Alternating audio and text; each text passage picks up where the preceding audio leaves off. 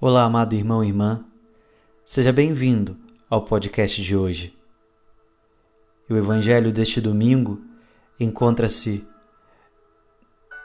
em São Mateus, capítulo 13, dos versículos 44 aos 50. Jesus começa dizendo: O reino dos céus é como um tesouro escondido no campo. Um homem o encontra e o mantém escondido. Cheio de alegria, ele vende todos os seus bens e compra aquele campo. Meu amado, minha amada, somente quem é sábio consegue reconhecer no campo o tesouro escondido como um dom de Deus, sinal de uma proposta e de um chamado para uma vida diferente. Daí sua decisão de vender todos os seus bens, abandonar o que todo mundo acha importante para o sucesso da vida, para comprar aquele campo. Seguir o chamado interior, mesmo correndo o risco de perder tudo neste mundo. É interessante ressaltar que ao vender tudo que tem, a pessoa faz com alegria vende tudo para comprar o campo e ainda faz com alegria. É pro provável que este homem era fosse pobre.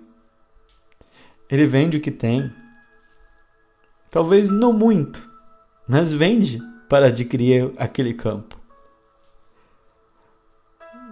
Já o segundo homem provavelmente era rico pois era vendedor de pedras preciosas, como diz o Evangelho. Ele vende tudo por uma só pedra preciosa.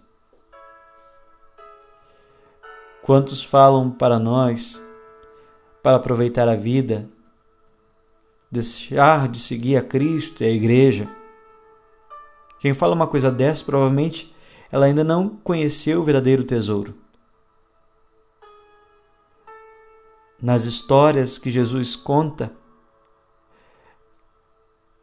tanto o comprou o campo quanto, quanto a pedra,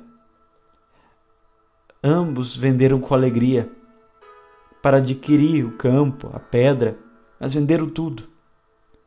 Diferente do jovem rico, lembra dessa passagem? Que perguntou a Jesus: o que era preciso para possuir a vida eterna. Quando Jesus pediu para dar tudo, o jovem saiu triste da presença do Senhor por não dar tudo aquilo que tinha. Nos dois casos, a parábola do tesouro e da pérola, por duas vezes se fala em vender. Vender significa desfazer-se do que é seu.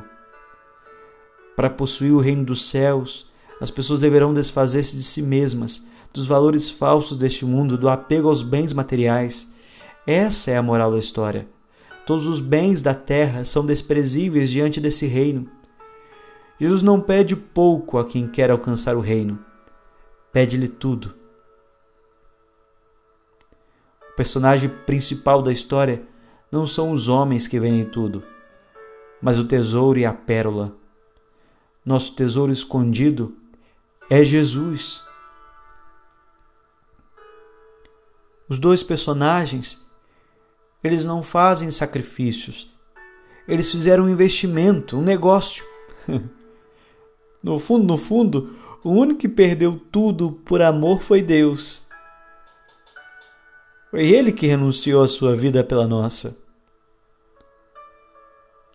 Eu achei que dei tudo para Ele.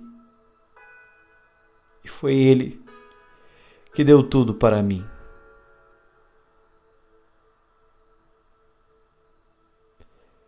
Se eu entregar tudo para Ele, eu terei um ganho e não uma perda. Se entregue nas mãos de Deus. nunca vai ser uma perda, e sim um ganho. Deus te abençoe que você tenha um excelente dia.